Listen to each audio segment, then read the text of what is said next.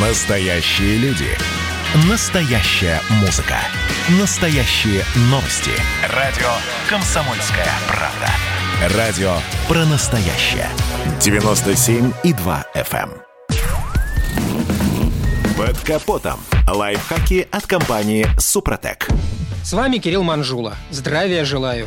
Поскольку тормозную жидкость надо менять не так часто, как, скажем, масло, то многие автомобилисты просто забывают о том, где она находится и вообще, что это такое. А ведь этот состав напрямую отвечает за работоспособность всей тормозной системы. Когда происходит нажатие педали тормоза, жидкость внутри трубопроводов давит на тормозные цилиндры, которые, в свою очередь, силой трения притормаживают автомобиль. При торможении выделяется тепло. Если жидкость нагреется выше допустимого предела, она может закипеть, а дальше образуется паровая пробка. Педаль тормоза провалится, потому что жидкость станет сжимаемой, и автомобиль останется без тормозов. Поэтому современные тормозные жидкости классифицируются по температуре кипения и вязкости по стандартам DOT. DOT 3 выпускается для автомобилей с передними дисковыми тормозами и задними барабанными. DOT 4 выпускается для машин с дисковыми тормозами на обеих осях, а DOT 5.1 для спорткаров, где температурные нагрузки на тормоза очень высоки. По составу тормозные жидкости делятся на три вида. Минеральные, гликолевые и силиконовые. Минеральные – это различные смеси спирта и касторового масла. Они не агрессивные и плохо впитывают влагу, но не соответствуют стандартам по показателю низкой температуры кипения. В основе гликолевых жидкостей лежат полигликоли и их эфиры. Это составы с высокой рабочей температурой кипения, хорошей вязкостью. Однако они гигроскопичны, хорошо поглощают влагу из атмосферы. Силиконовые тормозные жидкости делаются на основе кремниево-органических полимеров. У таких составов широкий диапазон температур, инертность к различным материалам, низкая гигроскопичность, но они имеют недостаточно высокие смазывающие свойства. Порядок и периодичность замены жидкости указывается в руководстве по эксплуатации автомобиля. В среднем эта цифра колеблется от года до трех лет. И надо помнить, что смешивать составы можно только если они на одинаковой основе. Если такой информации нет, то рисковать не стоит. Если уж приспичило, то вначале все-таки рекомендуется произвести пробное смешивание вне емкости тормозной системы. А вообще лучше, конечно, не рисковать и всегда заливать в бачок именно ту жидкость, которую рекомендовал производитель. На этом пока все. С вами был Кирилл Манжула. Слушайте рубрику «Под капотом» и программу «Мой автомобиль» в подкастах на нашем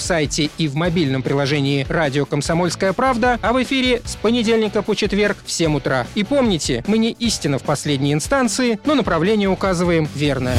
Спонсор программы ООО «НПТК Супротек». Под капотом. Лайфхаки от компании «Супротек».